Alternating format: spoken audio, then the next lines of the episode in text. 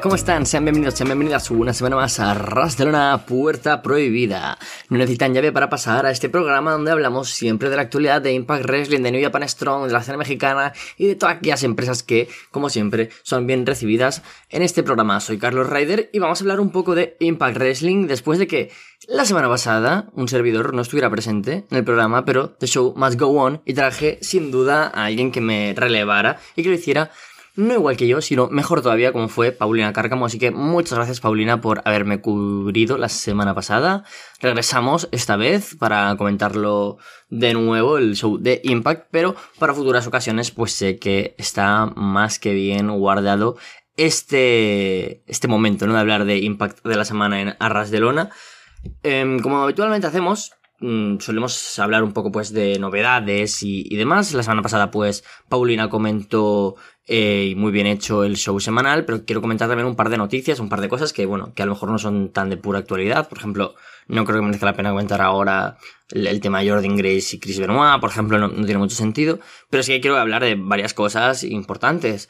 Por ejemplo, la semana pasada pues se comentó el debut de Alan Angels, el ex miembro del Dark Order de All Elite Wrestling, el cual pues pasó por Impact para enfrentarse a Mike Bailey en una lucha por título de Activision, una muy buena lucha por cierto, pero no es un luchador de los que tengamos de momento apuntes o, que hayan rumores o noticias de una llegada a tiempo completo o tiempo parcial o más apariciones en la empresa de Dancing Media. Pero sin embargo, del que sí que tenemos ya noticia es de el reciente fichaje en New Japan y puesto que tiene una más que buena relación ahora mismo la empresa nipona con Impact Wrestling, llega Kushida, el ex luchador de NXT y sobre todo pues conocido evidentemente por su etapa en New Japan, debuta así en la empresa y, creo que es una de estas llegadas súper buenas, ¿no? Porque lo primero es lo, rápido que llega. Debuta apenas, bueno, regresa más bien a New Japan y a las dos semanas está en Impact Wrestling, se enfrentará a Rich Swan en los próximos no se imagino que próximas semanas, porque las grabaciones fueron el viernes y el sábado de este pasado fin de semana, fueron creo que el 15 y el 16. Y en lo llamado Derby City Rumble, pues también tenemos muchos combates anunciados que no merece la pena repasar porque básicamente los iremos comentando a medida que sucedan y sean televisados y cómo estos conforman parte de las storylines y de la narrativa actual del producto.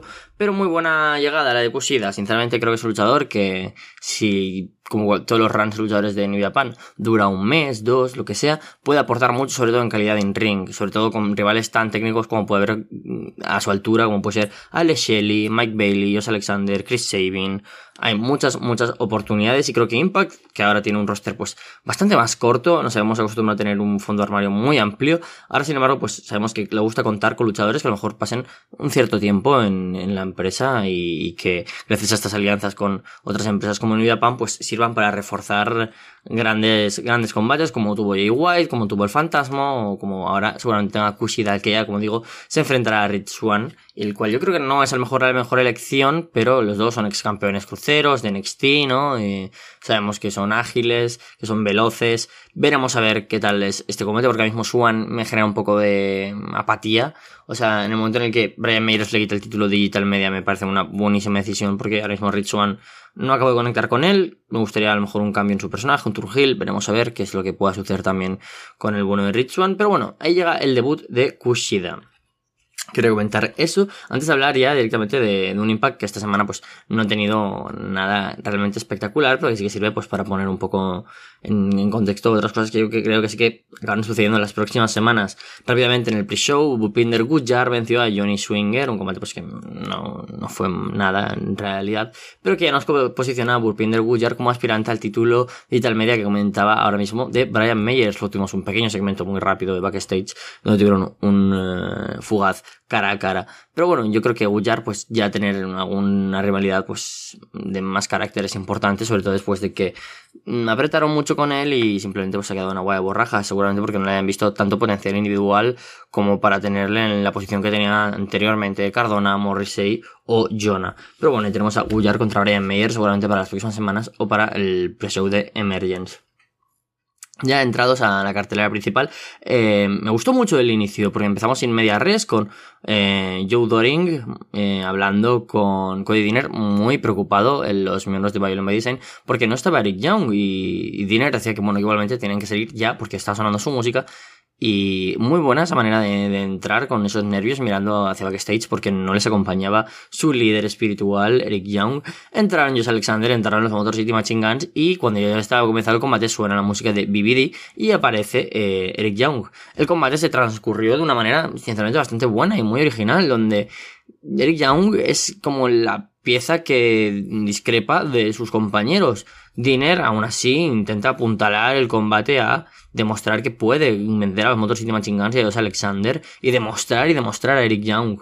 Eric Young, sin embargo, está reticente durante todo el combate, sí que se acaba sumando, pero la narrativa pues apunta a que Eric Young no acaba de confiar en Joe Doring y Dinner porque el mundo pertenece a él y no a ellos. Veremos qué es lo que sucede, ¿no? Con estas pequeñas rupturas que, estamos aquí sintiendo con Violent by Design. Algo muy distinto, pero que está sucediendo paralelamente a también las discrepancias entre algunos miembros de Honor No More. Así que los dos principales stables, Hills de la compañía, están teniendo aquí momentos complicados. Como decía, tan complicado que vencieron, evidentemente, los Alexander y los Motor City Machine Guns se rindieron a la vez Dinner y Eric Young, lo cual también nos da algo para el futuro muy interesante, que es Dinner puede plantarle cara también a Eric Young, decir, oye, es que, vale, que yo me estoy comiendo estamos perdiendo títulos, o ya ha perdido el invicto Joe Doring, pero tú también te has rendido. Pero la cuestión es que Dinner se rindió, mientras eh, le aplicaba el finisher eh, Alex Shelley, se rindió un segundo y medio antes que Eric Young a mano de un Angel Lock de Jose Alexander, que por cierto lo mejor del combate fue de nuevo ver esa especial química que tienen Alexander y Eric Young, los dos canadienses que ya brillaron en Slammiversary, brillaron también en este combate, fue para mí el mejor combate de la noche.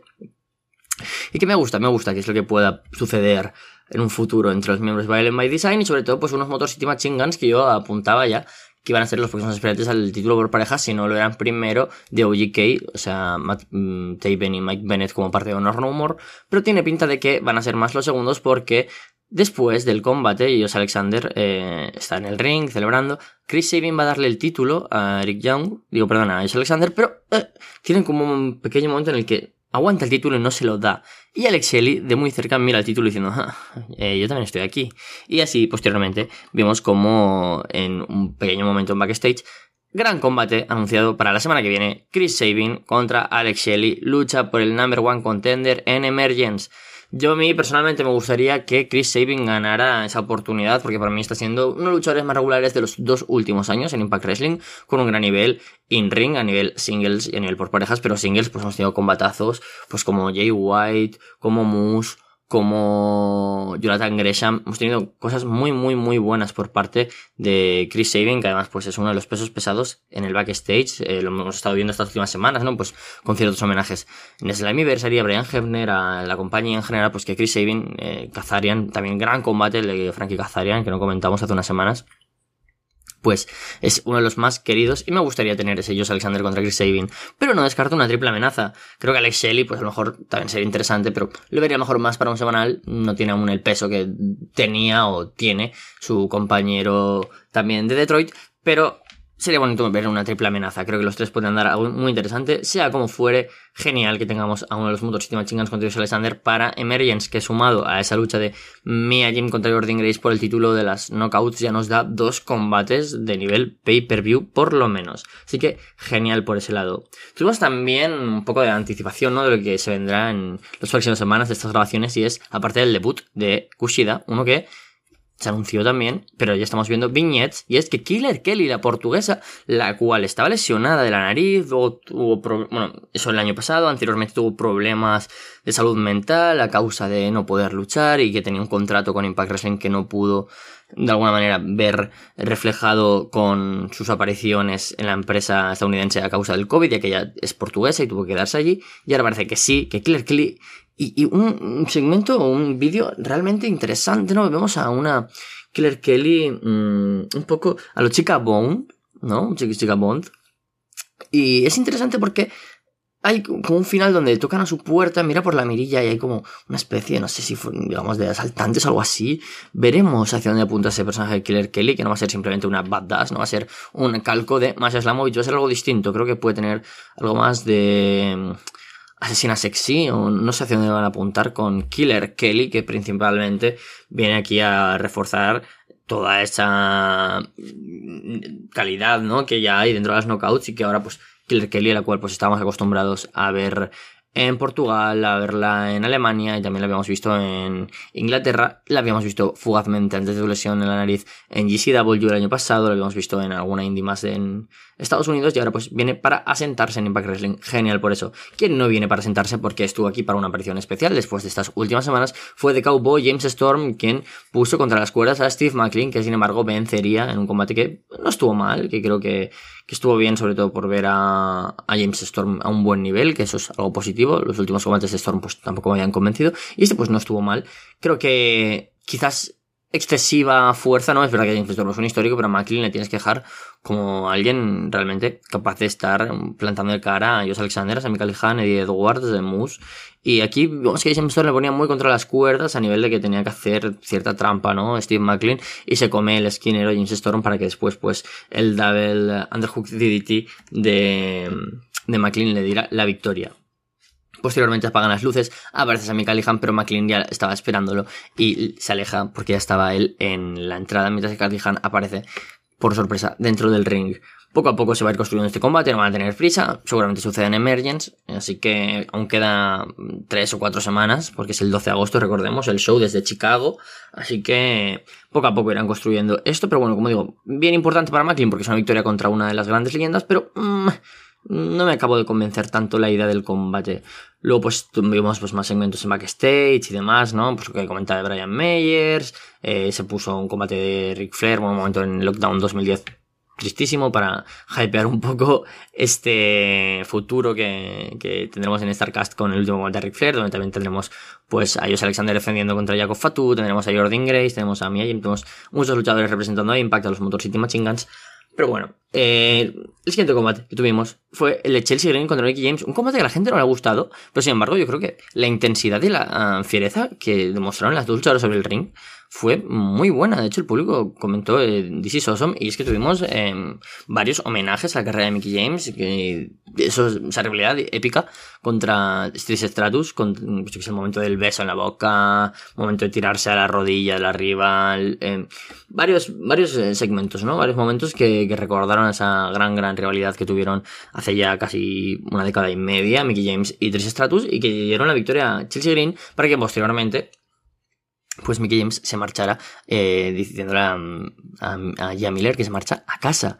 Yo creo que Mickey James pues, no estará en las próximas grabaciones, evidentemente, y pues a lo mejor ya no vemos nada de ella hasta a lo mejor septiembre, octubre de cara a Bound for Glory, lo cual pues creo que también puede, o sea, no va a perjudicar a Impact, ¿no? Porque pues como decimos, tiene a Jordan Grace, tiene a Tasha Steels, tiene a Mia Jim, a Diana Purazzo junto a Chelsea Green, que yo creo que estas grabaciones ya se presentarán oficialmente como BXT y no simplemente como Chelsea Green y Diana Purazzo, sino que cogerán el nombre que tenían como pareja en NXT. Así que creo que eso puede ser interesante. Y Mickey James, pues que se marcha por un tiempo a luchar pues, en WA, que es su empresa de alguna manera primordial, y deja en un gran nivel a Chelsea Green con una gran victoria sobre la ex campeona mundial.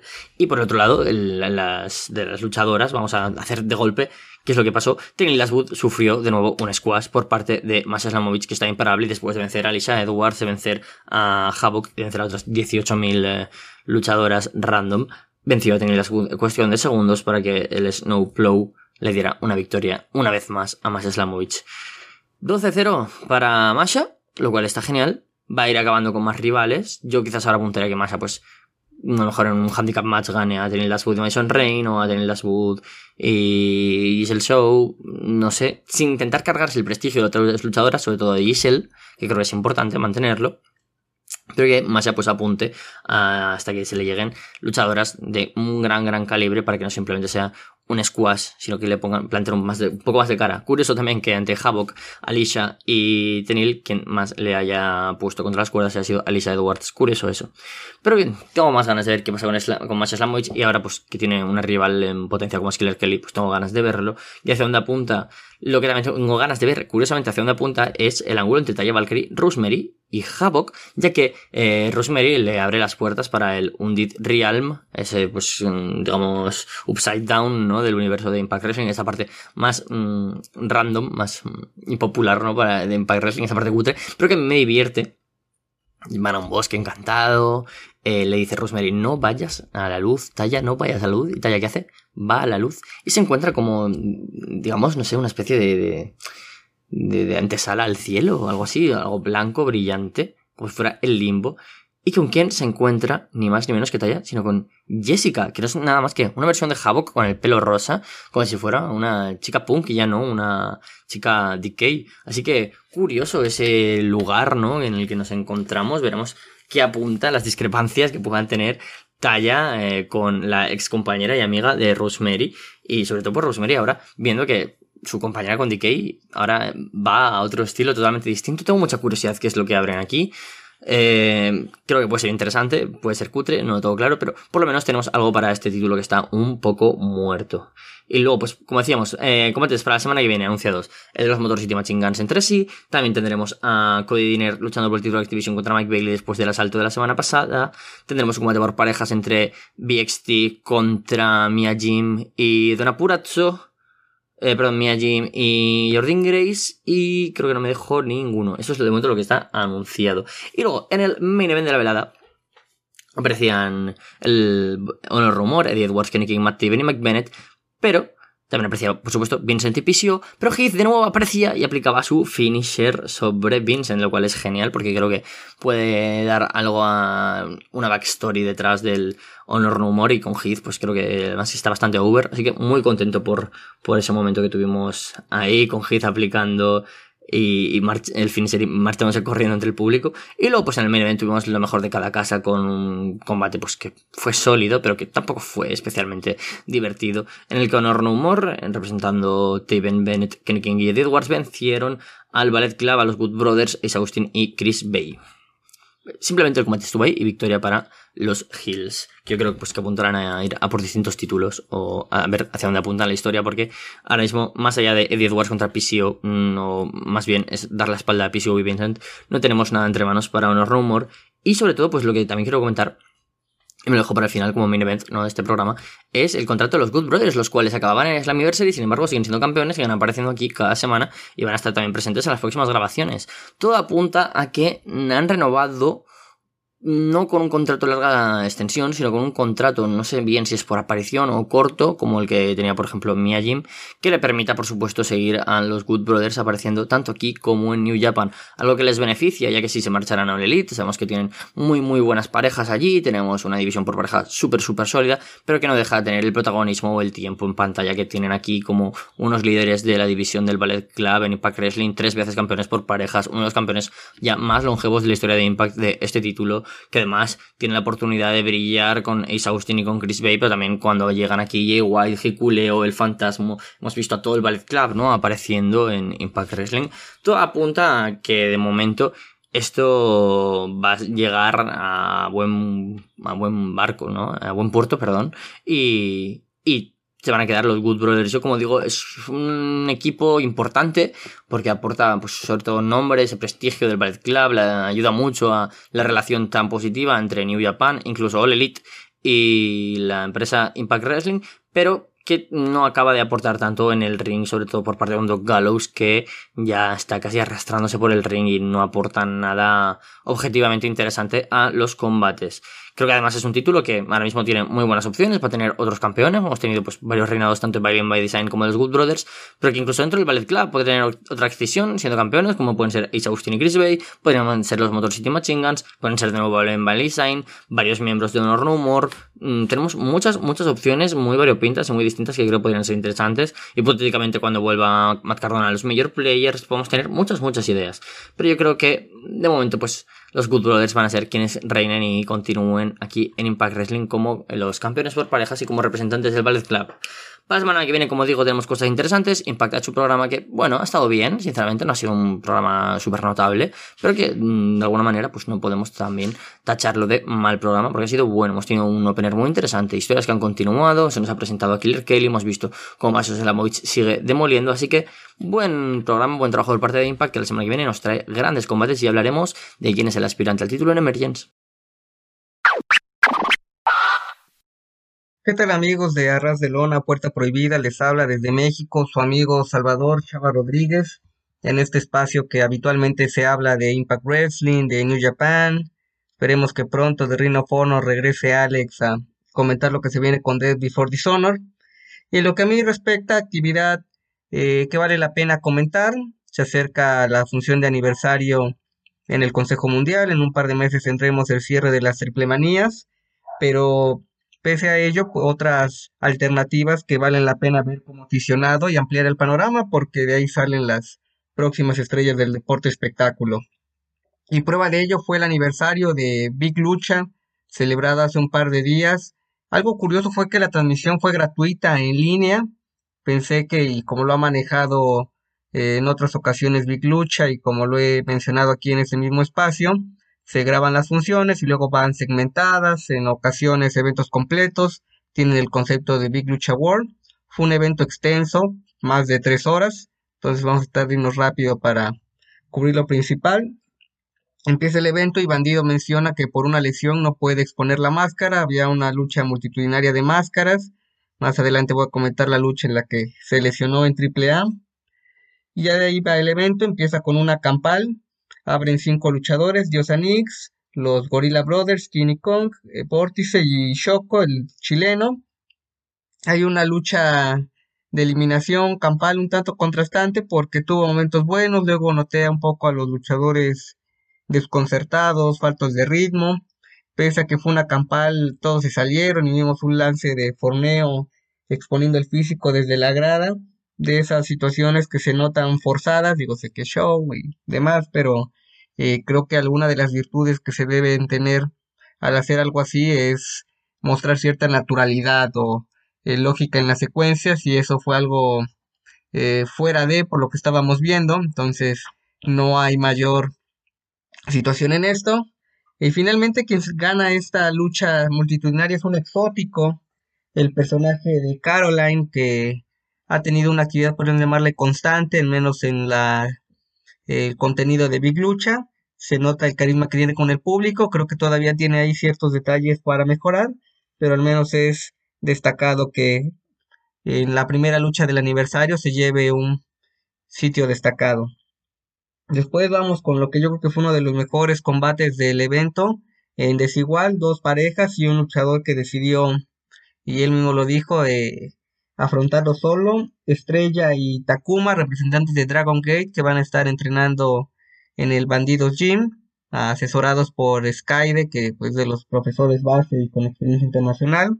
En contra de Éxtasis Radioactivo, dos de los integrantes del Sky Team. En contra de Mr. Mike, quizá algunos lo ubican con el personaje de Mikey en la escena independiente en Naucalpan. Combate breve, varios lances. Hay un tornillo bastante espectacular por parte de Radioactivo con efecto doble para ganar a los japoneses. Y a pesar de la breve del combate, el público pues les reconoció la intensidad, el que se hayan expuesto. Y aunque fue poco lo que se le vio a los japoneses, se nota ese estilo híbrido que suele manejar Dragon Gate. Y creo que van a dar de, otros combates a destacar en su gira que tengan por México y que pues obviamente ayuda para consolidarse como estrellas en su regreso a Japón. Ahora tenemos al Desperado que pasó una temporada en México antes de regresar a Japón y agarrar ese personaje que ahora lo ha presentado en All. Después tuvimos un mano a mano eh, titulado Maestro en contra de alumno, Sky en contra del látigo. Sky de un hombre de base de los originales del toreo en contra de un látigo que Creo que en poco tiempo se ha consolidado como una de las estrellas, entre comillas, jóvenes, de eh, quizá no tan novato, pero todavía con un gran potencial, un combate de técnica, igual corto. Me extraña eh, esta cuestión de los tiempos. No sé si por lo mismo de la transmisión en línea trataron de acoplarse a cierto eh, parámetro de tiempo. Con un toque de espaldas gana Skyder creo que me pareció emotiva la entrevista al, acabar el combate de que sentía orgulloso Skyde porque en la campal que les mencioné que gana Caroline era en homenaje a Skyde, el trofeo que se le dio al ganador pues fue con la máscara de Skyde y luego se lleva un triunfo en contra de uno de sus alumnos destacados en últimas fechas. Después de esos combates que vale la pena ver, alocado, dinámico, con lances, cinco esquinas, que podríamos llamarlo de esa forma, en ASF, Noisy Boy, Cometa Maya, Jack Carwell y Commander, eh, veloz, ágil, eh, lances espectaculares de todos. Creo que Jack Carwell en poco tiempo ya puede decir que estuvo, ha estado en AAA, en eventos destacados, en lucha memes, en la Arena Coliseo, ahora en la escena independiente. Es un hombre de una talla no tan grande, pero con grandes cualidades. Se nota el atleticismo que trae de su formación previa a la lucha libre. Gana Commander con una plancha de 450 grados, esa variante que hace caminando de las cuerdas espectacular. Y creo que habla de por qué Commander está recibiendo oportunidades destacadas en el extranjero. De ahí una lucha de campeonato de tríos del Estado de México, un campeonato tradicional en la escena independiente. Estuvo fuera de actividad un periodo largo y ahora está tomando eh, movimiento con el equipo de la pandemia, los Pandemonium, Pandemonium Junior, hijo del Pandemonium y Gran Pandemonium. algo curioso de sus equipos es que es un tanto difícil diferenciarlos al verlos luchar, eh, quizá por peso y demás, pero no, no es tan fácil si uno no los conoce personalmente. Y retuvieron los títulos en contra de integrantes de la Black Generation, gente de casa de Big Lucha, Elemental, Bendito y Action Jackson. Combate corto, creo que mejoró en la parte final con los castigos. Parecía que en algún momento había nuevos campeones ahí con trampa por parte de la gente de Big Lucha. Se recuperan los Pandemonium. Y con una serie de castigos retienen los campeonatos en una rivalidad que yo creo que va a continuar y ya se han visto antecedentes en la arena Naucalpan y creo que también lo seguiremos viendo aquí en Big Lucha. Combate en parejas, originalmente estaba pautado Galeno del Mal en contra del emperador azteca. No obstante, aparecen elementos de la Black Generation, los que perdieron en contra de los Pandemonium y Flamita. Sangran a Galeno y aparece su padre, Dr. Wagner Jr. Y eso da pie a una lucha en parejas, creo que por tiempo de lo más largo de la función, fuera del estelar en donde Galeno del Mar y Dr. Wagner Jr. derrotan a Emperador Azteca y Flamita. Un buen combate, me gustó ver a Wagner con el estilo ese clásico seco, aplicando llave a Flamita, una tapatía. Hubo sangre, pero creo que sí se notó que lo largaron de más. Se le podrían haber quitado fácil unos 5 minutos y habrían quedado favorecido el espectáculo en esta reducción de tiempo. Y creo que seguirá esta rivalidad en próximos eventos. El triangular de Canek, Pentagón Jr. y Villano Cuarto, admito que por cuestiones de tiempo no lo pude ver, eh, por lo que sé fue un combate corto, gana Villano con trampa y creo que pues es un preámbulo a lo que va a ser la lucha de máscaras en Triple Manía, pero al menos con un cartel tan largo, quizá gente que no es de casa se podría haber omitido el combate, porque ya con lo que habíamos visto con los Pandemonium, con la gente de Dragon Gate, eh, con la lucha de cinco esquinas, se rompe al menos el estilo que estaba manejando la función. Y en el evento estelar estaba pautado una jaula, Flamita eh, rechaza participar porque no iba a estar bandido a causa de la lesión que tuvo en Triple Manía en Tijuana. Entonces se una lucha en parejas multitudinaria con una variante interesante que favoreció el show, que conforme se fueran eliminando, la pareja por tradición que es rendida, pues se mantiene en la lucha y la que logra ganar por toque de espaldas, con teo rendición, se salva. Y fue al revés. Eh, si una pareja lograba derrotar a otra, la vencedora se mantenía en la lucha para llegar a ese combate de apuestas. Estuvieron los equipos de los chilenos Potro de Oro y Tirano, Gravity y Yutani, Lady Maravilla y Susy Love, Viajero y Limbo.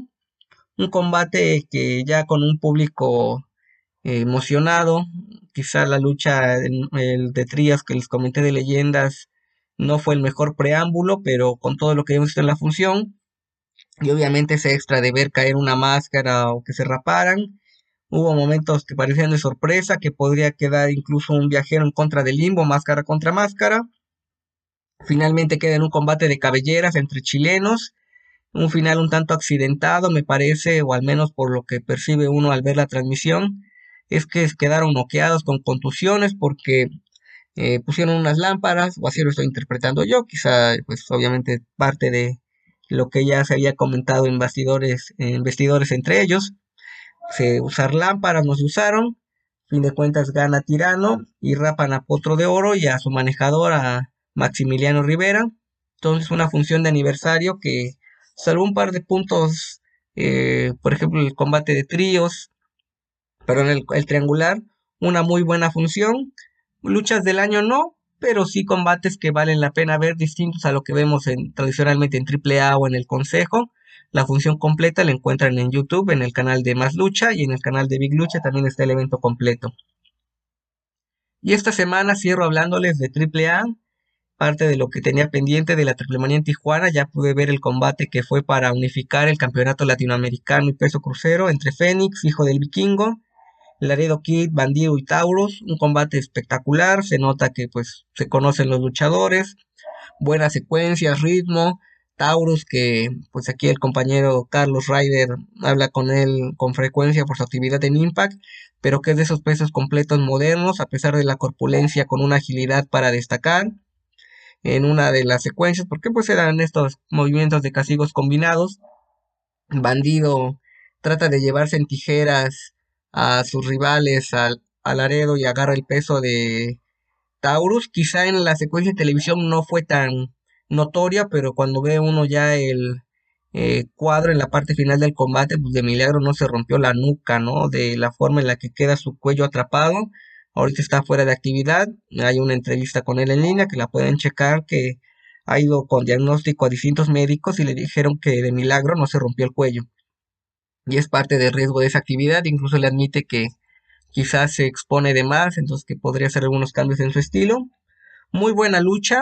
No sé si la mejor de la triple manía. Para mí me quedo con el combate de villano cuarto en contra de Psycho Clown. Pero quizá me ganó tanto la parte emotiva, la sangre que estaban exponiendo las máscaras.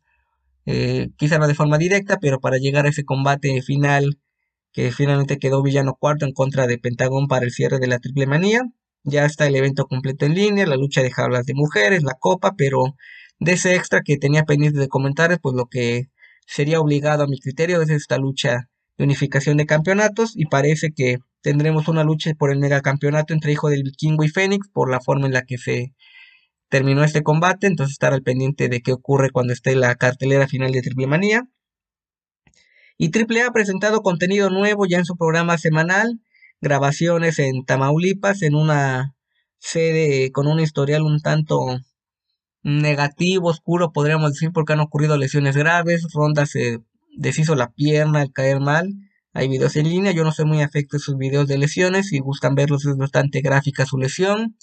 También ahí Charlie Manson, hace casi 20 años o más de 20 años, en una lucha en, de escaleras, eh, cayó mal y tuvo fractura craneocefálica y también se salvó de milagro. Y curiosamente estuvo Charlie en esta función que les voy a comentar, parte de las grabaciones que se dieron. Combate de tríos para abrir el programa a través de la cadena Space, pero que pues, ya se puede encontrar en distintas plataformas, en canal oficial de AAA. Aramis, Commander y Drago Kid en contra de Mamba, Dulce Canela y Drastic Boy. Un tanto inusual este equipo, dos luchadores del Imperio, de las Shotas, con un Drastic Boy que me da gusto su regreso a AAA, curiosa su imagen, un híbrido entre el personaje clásico de Drastic Boy y el del mago que estuvo en la escena independiente, en vanguardia. Y en un lance de Commander, eh, aparentemente, pues, riesgo de trabajo, la forma en la que recibe el impacto Mamba hace que se fracture, va a estar una temporada afuera. Sigue el combate, movimientos bastante alocados, por así decirlo, de los técnicos, aprovechando la baja estatura o poco peso de Drago quitas en una pirámide humana de tres hombres, estilo como si fuera acrobacia del circo chino, pero en el ring, entonces bastante llamativo. Gana el equipo de los exóticos, pese a que Mamba no pudo acabar el combate por su lesión. Combate intermedio, Heavy Metal, Charlie Manson y el Zorro en contra de Látigo, parte de esa nueva versión de los Vipers, un tanto nostálgico ver a Heavy Metal, Charlie Manson, de los pioneros en la historia de AAA, especial Heavy Metal, que estuvo desde el inicio. Se le nota en buena forma y nostálgico ver al zorro con su personaje clásico.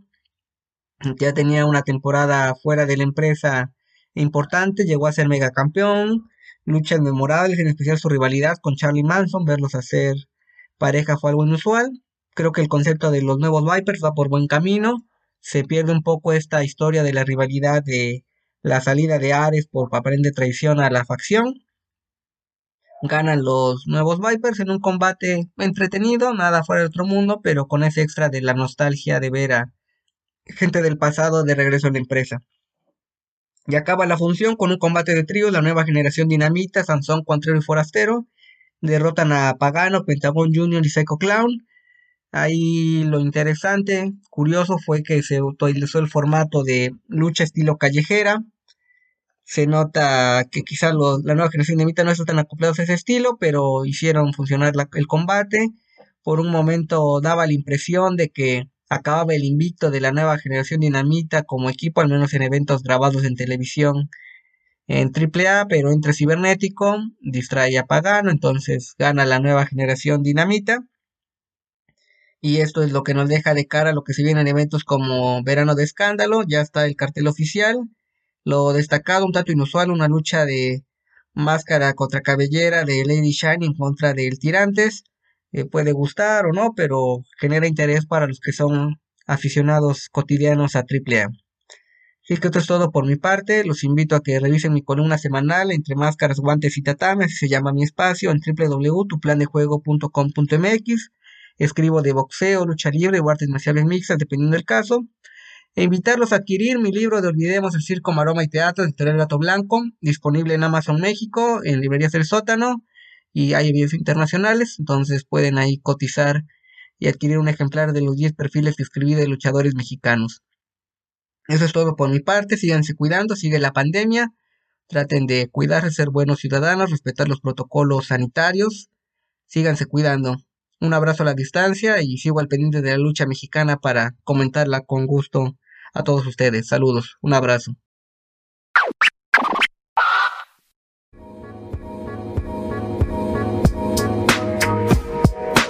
Por desgracia, Jeff Jarrett sabe hacer muy buen selling y está haciendo buen selling ante alguien que es pésimo, como Mongo. Pero es un, jugador de fútbol americano, así que lo puede cargar y hace sus suplexes y qué sé yo. Fuera de eso, el combate es nada. Y tenés este cierre que es bastante flojo de nuevo, pero Debra está contenta porque por alguna razón a ella le gusta a Jeff Jarrett. Eh, yo no la entiendo, nadie la entiende, eh, y francamente, pues estoy sintiendo esta simpatía por Mongo. Entonces, imagínate, tal vez la historia está funcionando después de todo, ¿no? Pero entonces, pues, ya ves. A Jared parece que, o sea, las mujeres que se sienten atraídas por él son esposas de luchadores, ¿no? Como eh, también Karen Angle, ¿no? Y yo digo, ¿será porque están ellas en una relación que no les gusta, ¿no? Que están insatisfechas y de pronto dicen, ¿cómo hago que este maldito sufra ahora que lo voy a dejar? Voy a irme con Jeff Jarrett, ¿no? Así se va a preguntar, ¿qué, pude, qué, cosas soy ahora? Yo soy menos que Jeff Jarrett, no puede ser, ¿no? Así que seguramente ahí es la forma de, castigar a sus ex maridos. No, Jeff Jarrett debe tener carisma, pero no carisma en el ring, sino carisma en la vida real, ¿sabes? Tú lo dejas, te dejas eh, cinco minutos a solas con él y ya tiene trabajo, o tú tienes, o tú estás trabajando con él, o te vendió. O te funda una empresa, algo, hace. O, o se metió a tu Hall of Fame. Exacto, o sea, no, Jared de verdad, o sea, crédito a quien crédito merece, el tipo es un gran vendedor, ¿no? El, yo creo que él, vio el lobo de Wall Street y dijo, qué risa, esta gente no sabe vender, porque claramente pues lo suyo es natural, ¿no? Entonces, te digo, no, Jeff Jarrett, crédito al César lo que es del César, ¿no? Y, pues, y pues sí, por desgracia nosotros, él le tocó estar en esta industria a la cual nosotros seguimos y amamos